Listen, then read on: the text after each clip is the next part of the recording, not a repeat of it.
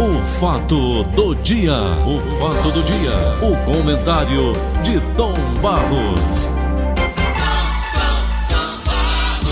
Fala Vicente de Paulo de Oliveira, audiência do Brasil. Brasil! ah, meu Deus. O Ceará tem 9 bilhões de habitantes. Hum.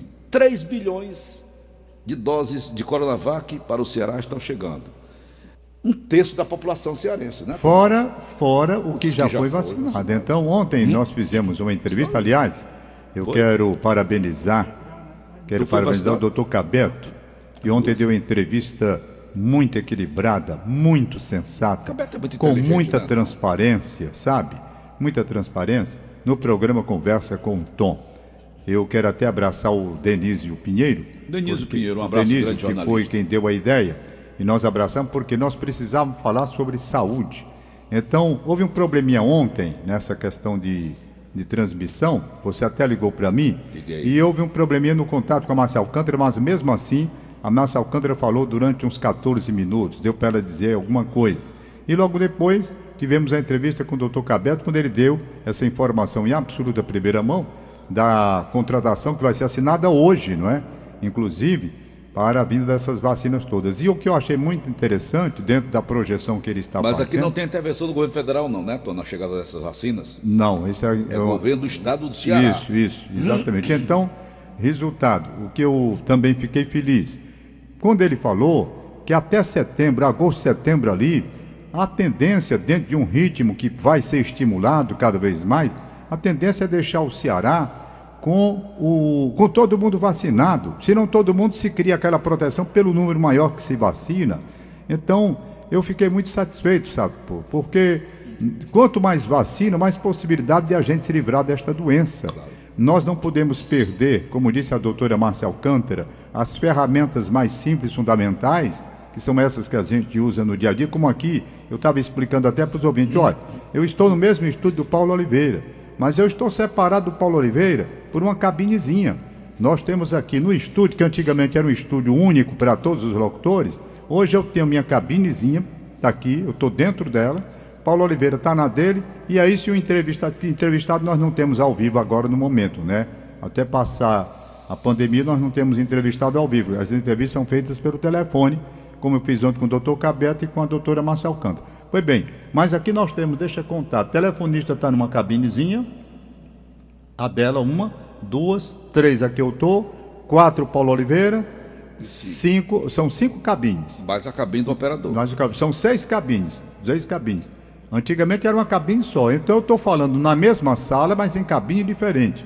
Então isso é que a gente tem que pensar, sabe, nessa questão. Fazer eventos, você pode fazer dentro daquilo que estipula a, a, a, programação, o protocolo existente, não tem problema hum. nenhum. Então, tudo isso acontecendo, você vai reduzir, você vai conviver com essa doença, mas vai reduzir a possibilidade de risco de a pessoa ser internada Contágio, com problema né? mais grave, não é? Contágio, Porque né? o problema é esse. Eu, eu, eu fico assim invocado quando as pessoas querem falar das vacinas e espalhar sobre vacina A, B ou C. Meus amigos, todas, todas as vacinas, elas têm um poder de proteção, embora uns, umas mais, outras menos. E são fiscalizadas. São né, fiscalizadas. E outra coisa, a doença, todas não tem hum. vacina 100%. Você pode estar vacinado com a Pfizer, AstraZeneca, seja lá que vacina for. Não tem nenhuma, nenhuma que diga que tem 100% de proteção. Nenhuma. Quem disser que uma tem 100% de proteção está mentindo, porque as próprias fábricas, elas dizem claramente, não tem 100% de proteção. Então você pode pegar a doença, Doutora Márcia ontem explicou uma coisa muito interessante. Eu perguntei, doutora Márcia, por que, que as crianças não pegam Covid-19? Sim, por quê? pergunta, Tom. Você não, não tem. Aí ela explicou, ela disse, Tom Barros, é incrível, não tem resposta da ciência ainda, porque as crianças, elas não têm. Você não viu criança internada em UTI, internada... Não correm risco. Nada. Aí eu perguntei, mas por que, que, é que essas crianças têm? Ela disse, não sei. Ela disse assim, que pegaram. Por que, é que existe então a proibição nas escolas? Olha, porque ninguém sabe. É uma, é uma doença que ninguém sabe. É, Olha, ela disse ela o seguinte, atacar, que, mas aí olha a advertência importante que a doutora Márcia falou, importantíssima até. Ela disse, Tom Barros, que é mais invocado nessa história todinha, é que as crianças não adoecem de Covid para ir para o hospital, entubado, não sei o que, aquelas coisas todas, aqueles procedimentos, mas elas carregam a doença, porque foram feitas pesquisas e descobriram que crianças nas amígdalas. É? Crianças com vírus nas amígdalas. Sabe? Da Covid. Da Covid. Mas elas não adoeciam.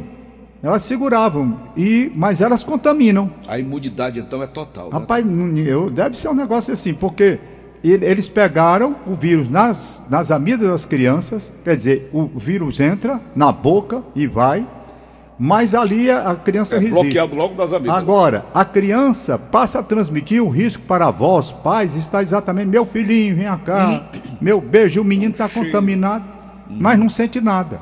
Então isso é uma doença desgraçadamente covarde, terrível, porque ninguém sabe o que é que as crianças têm de proteção, que dificilmente você no mundo você vê uma criança com Covid. É. Né? Pode ter, eu não estou dizendo que não tem, eu estou dizendo que pelo número, você nunca viu no Ceará, aqui no estado do Ceará, por exemplo, uma notícia dando conta de criança internada, sendo entubada, sendo isso, aquilo, outro. Não tem. É, rapaz, é uma doença. E mundo afora. E por falar nisso, Tom, hum. estão veiculando aí insistentemente que nós teremos que tomar uma terceira dose. Eu estou sentindo cheiro de safadeza. Eu estou sentindo cheiro de mutreta, de maracutaia. Porque se aceitarem a terceira dose, que é dinheiro muito, sabe disso, é dinheiro muito, e os laboratórios estão enxurrando as mídias sociais e por aí vai, de que nós vamos ter que tomar a terceira dose. Se tomar a terceira dose, eles vão para a quarta. É, mas a questão apostar, da terceira Antônio? dose, pelo que eu li, é com relação à Coronavac, não é? Eu não vi falar em terceira dose para as outras Essa vacinas. Essa está vindo para cá para o Ceará. Então, eu, por exemplo, eu tomei a Coronavac e procurei, claro, se eu tomei a Coronavac, eu fui estudar sobre a Coronavac hum. e fiz várias perguntas aos especialistas sobre a Coronavac. E aí? Perfeito? Muita gente querendo desacreditar. E a resposta é muito simples. Quantas pessoas foram vacinadas com a Coronavac? Quantas? Milhões. Milhões. Milhões de pessoas no mundo todo. Milhões. Né? Quantas contraíram a doença, que qualquer um pode contrair, ou, e quantas tiveram a doença para ter necessidade de uma internação de uma coisa mais grave? Perfeito? Então, se ela não tem a mesma proteção das outras vacinas, mas ela tem um grau de proteção que dá realmente à pessoa uma margem, uma margem de imunidade bem significativa, não é? Uhum. Então eu não estou assustado com o que dizem, com o que pregam. Eu procuro ouvir as pessoas responsáveis que estão estudando sem interesse político se essa vacina presta ou não presta. Eu tenho amigas, eu tenho amigas que dizem essa vacina não presta, eu não vou tomar. Isso para mim, não vou tomar. É um direito que a pessoa tem. Se você não acredita Mas na vacina. Mas tem preconceito também, meu caro Tom por ser fabricada no Brasil, não é? é? Existe a questão política, tem uma série de coisas por trás disso tudo, né? Tem pra João mim, Dória aí por eu, trás. eu quando João não tenho Dória. nada a ver com isso, rapaz, eu não entendo bolhufas, eu sou um leigo na matéria, eu procuro ouvir como ouvi ontem pessoas da área, não é? O doutor Cabeto, doutora Marcel, pessoas que estão no âmbito da atuação, então eu procuro ouvir. Fui vacinado, me sinto seguro, tenho a margem que eu sei que corro, até pela minha idade também, não estou me expondo assim, mas tem uma margem. Né? Assim eu não acreditava. Eu acreditei na vacina que fui tomar. Não, acreditei. se eu não acreditasse, eu não teria ido tomar. Pois é, então eu respeito muitas pessoas que não querem tomar vacina e dizem que não vão tomar, mas não vou tomar. Não tome. Nos Estados Unidos, você viu agora, Maria Bethânia mandou informação de lá para cá. 50% dos americanos não. Os americanos não quiseram tomar. Pai, não vou tomar, tomar não. Vacina. Não acredite e não vou tomar a vacina. Pronto. E fim de papo. Agora, o problema é que essas pessoas que não tomam vacina, elas podem trazer um problema, não apenas para si, mas para outras que poderão contrair a doença então, de uma forma mais grave. Então, passar a crise é passar. Eu não sei por onde é que vai. Ontem, por exemplo, nessas entrevistas que eu fiz, uma coisa que ficou muito clara: qual o tempo de proteção que uma vacina dá? Você pega a vacina H1N1 que eu recebi, eu lá você fica muito claro, fica muito claro que aquela vacina vale um ano, um, ano. um aninho. Você pega qualquer remédio, qualquer remédio ou qualquer produto hoje, qualquer produto que você pega, remédio ou que você vai comer, pode pegar atenção. Você pega um pão numa padaria, está escrito lá, validade, é, não sei quantos dias. Depois o bicho mofa e acaba. Você pega um, um, um, um desodorante, ele tem aquele prazo, dois anos, não sei de quê.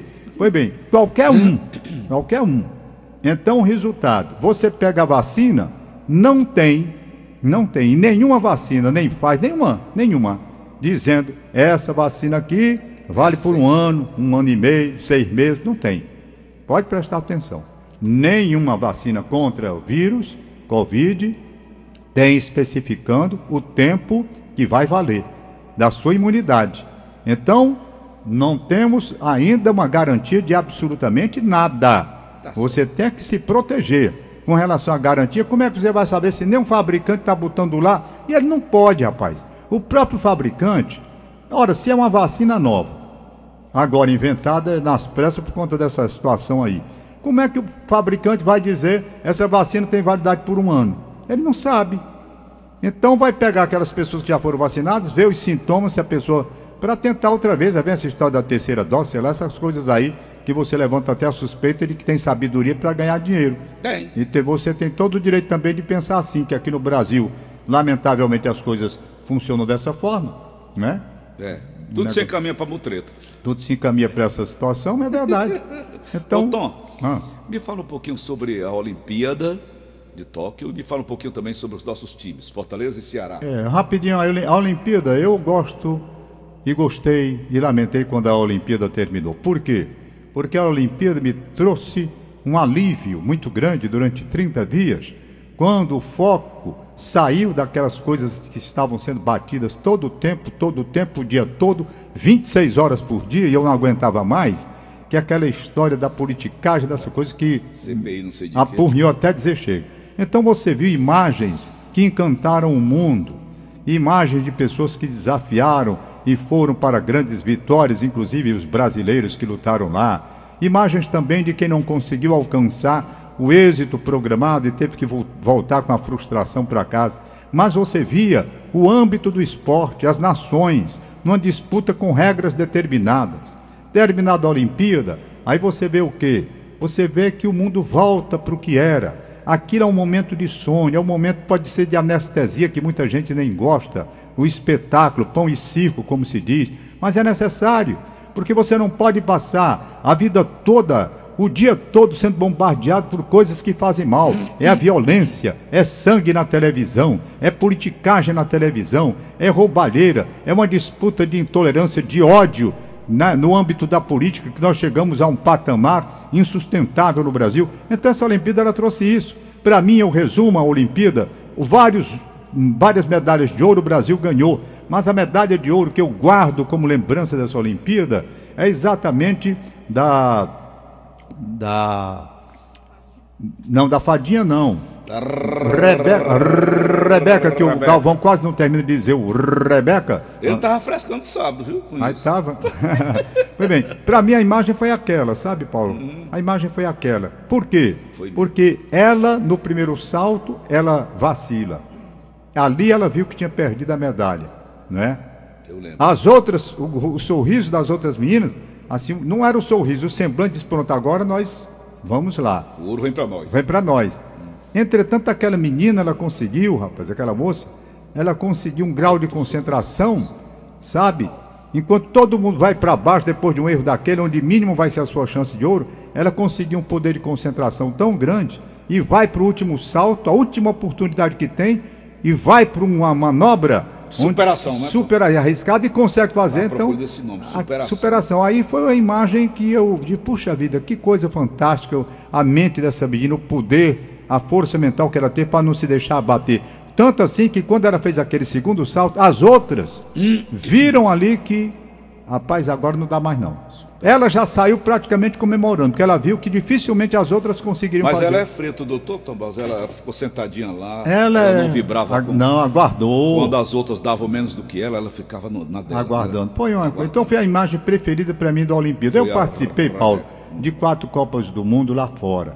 É um evento que eu, eu- Deus me deu essa felicidade. É uma coisa tão diferente que você às vezes não consegue, na dimensão que o evento tem, transmitir para os ouvintes o, o que, para os telespectadores e ouvintes, Parte emotiva, a diz? parte de envolvimento que você tem com aquele. Você está diretamente ligado ao que há de mais perfeito no mundo do, do, do esporte, não é? É uma coisa assim fantástica. Tanto assim que eu ficava muito emocionado. Quando eu cheguei nas Copas que eu fui por aí, você vai primeiramente ao centro de imprensa para confirmar a sua habilitação e travar contato com o seu local de trabalho, todas aquelas todas. Pois bem, o mundo todo está ali. O mundo todo, tem gente do mundo todo. Devagar, quando as equipes vão sendo eliminadas, o centro de imprensa vai se tornando menos frequentado. Quando chega já na semifinal, ali na reta final, o centro de imprensa vai ficando esvaziado. Rapaz, aquilo dá uma saudade tão grande dos momentos que você Da viveu movimentação ali dentro, né? da movimentação com jornalistas e amigos de todo mundo. E de repente você não sabe mais se vai ver alguém. Eu tive a oportunidade de rever em outras Copas as mesmas pessoas, como eu disse aqui. Então marca a vida profissional de qualquer jornalista ou de homens do esporte, mulheres do esporte, é simplesmente você participar de uma situação dessa assim diretamente. É, é uma coisa diferente. Ô, então Tom. marcou. Agora, com relação ao nosso futebol, Só um minutinho com relação ao nosso futebol. Ô Tom, eu diariamente leio aqui, você quando faz o programa lê também as notícias policiais. Jovens de 15, 16, 17 anos, meninas, crianças ainda, envolvidas com tráfico de drogas. envolvidas Isso é com muito triste. essa- essas organizações Muito criminosas. triste, muito eu triste. conversava há pouco ali com o Tony Nunes, ele falando sobre como que as Forças Armadas, Exército, Marinha e Aeronáutica abrem suas portas para que jovens pratiquem né, determinados esportes. Da Marinha, Tom, nós tivemos quase 100 pessoas nessa, nessa Olimpíada. isso. Do Exército também. As- Aquela menina as que foi ouro, a- aquela menina que foi ouro na na Olimpíada de Londres. Foi na vela, na vela. Não, de Londres, que eu quero dizer, né? Não foi nessa Olimpíada agora não. Aquela lá do, aquela lá do Piauí. São da Marinha, né? Da- A Sara Menezes, a Sara Menezes, certo? Ela é da, ela é da Marinha. Aquela que foi ouro no Piauí 2000 e, 2005, sei lá quando foi. Deixa eu pegar aqui pra gente As direitinho. minas da vela, Grael, né? Elas são da Marinha. Então, Tom, eles, eles têm essa. Ah, Quem serviu o Exército como eu civil, Bonfim civil, a base aérea de Tá Fortaleza. aqui, a Sara Menezes, pronto, tá aqui. A gente sai ali para qualquer prática esportiva, né, É Bonfim? do Piauí, foi na Eu era, Olimpíada, eu era velocista. é, Pode né? parecer que eu tinha um foguete no, no. Ela foi ouro em Londres 2012. Tá aqui, ela pertence às Forças Armadas, quer ver? Sara Gabriele Cabral de Menezes, nasceu em Teresina, 90. É uma judoca campeã olímpica brasileira. Entrou para a história do esporte nacional ao se tornar a primeira mulher do país a conquistar a medalha de ouro neste esporte em Jogos Olímpicos. Também é terceiro sargento da Marinha do Brasil e integrante do Centro de Educação Física Almirante Adalberto Nunes. Entendeu? Ela é do Piauí. Pois é, o que eu quero lamentar é ver essa juventude perdida. O interior do estado está contaminado Paulo, aqui pela nós temos droga. até que acompanhar, eu até vou dar uma sugestão lá no jornal e na televisão. Nós criamos aqui em Fortaleza um centro de. um centro. Olímpico. Centro Olímpico do Nordeste, certo? Tem aquele em frente ao Castelão? Frente- Aquele dali é um dos maiores equipamentos do Brasil. É utilizado, Tom. É isso que eu ia dizer. Ele é utilizado. Ele é utilizado. Eu já estive. Mas eu acredito que não alcançou ainda o grau de excelência que deve ter.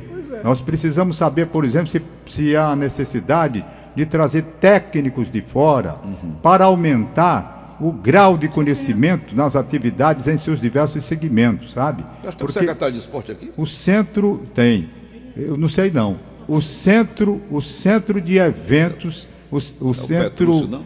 o não, eu não sei. Você me Centro- pegou agora pelo pé, eu não decoro. Olímpicos. Rapaz, é um. Eu fiz uma visita, eu fiz quando Você o Gabriel, foi lá, Tom? Você conhece? Rapaz, o Gabriel, meu filho, não joga vôlei.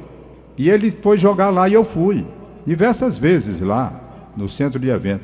É um espetáculo, é um dos maiores equipamentos do Brasil. Em área de atividade, 300. Eu estava vendo até ontem. É imenso ali. Ela é imenso. Então a gente pergunta, por que, que este centro não está produzindo? O Ceará não tem nenhum ouro ainda. O Ceará não tem nenhum ouro até hoje. O Ceará tem prata em Olimpíada, mas não tem ouro. Né? E por que, que os nossos cearenses não evoluíram, já que temos um centro de excelência daquele tamanho lá? Será necessário trazer técnicos de fora, como muitos fazem, porque eles estão Veja num patamar melhor? O meu neto estava lá em casa ontem, o Gustavo. Você tem também o prêmio do Hanover, né? Que é Gustavo também, coincidentemente, né? Coincidentemente. E ele estava ontem sendo entrevistado por mim e pelo Guedes, Hum. que é o sogro da savana, né? Sei. Disse, meu filho, o que, é que você faz lá no Atlético Paranaense, aqui, em Fortaleza, né? Ele disse, vou, sou volante. Eu disse, o que é que faz um volante? É o que eu distribuo a jogada, né? Não sei o quê. Eu não entendo patavina disso. Pois bem, aí então, eu fiquei pensando, olha, um, um centro de evento desse aí que você está falando, tem crianças jogando nos times que vêm lá de fora montar suas É, o estruturas centro aqui. de eventos ele está em atividade sim, eu não sei agora com relação à pandemia. Eu tenho até que fazer uma restrição. Porque eu não sei, eu não sei como é que está agora, porque o negócio de pandemia mudou Rogério tudo. Pinheiro, Mas na secretário. época, na época, como é o nome dele? Rogério Nogueira. Rogério Nogueira. Pois bem, na época em que eu estive lá diversas vezes, que o, o Gabriel estava jogando vôlei lá, o centro de eventos é impressionante. Esse nosso ali do lado do Castelão, um dos maiores do Brasil. Tem até dormitório Um dos sério, maiores. né, Tom? Tem tudo. Não, rapaz, só você só acredita indo ver lá. Tem piscina. Tudo, tem tudo que você puder imaginar. Tem piscina, tem campo de futebol. Não tem o Castelão? Mas não é no Castelão, não. Tem, Tênis. eles têm.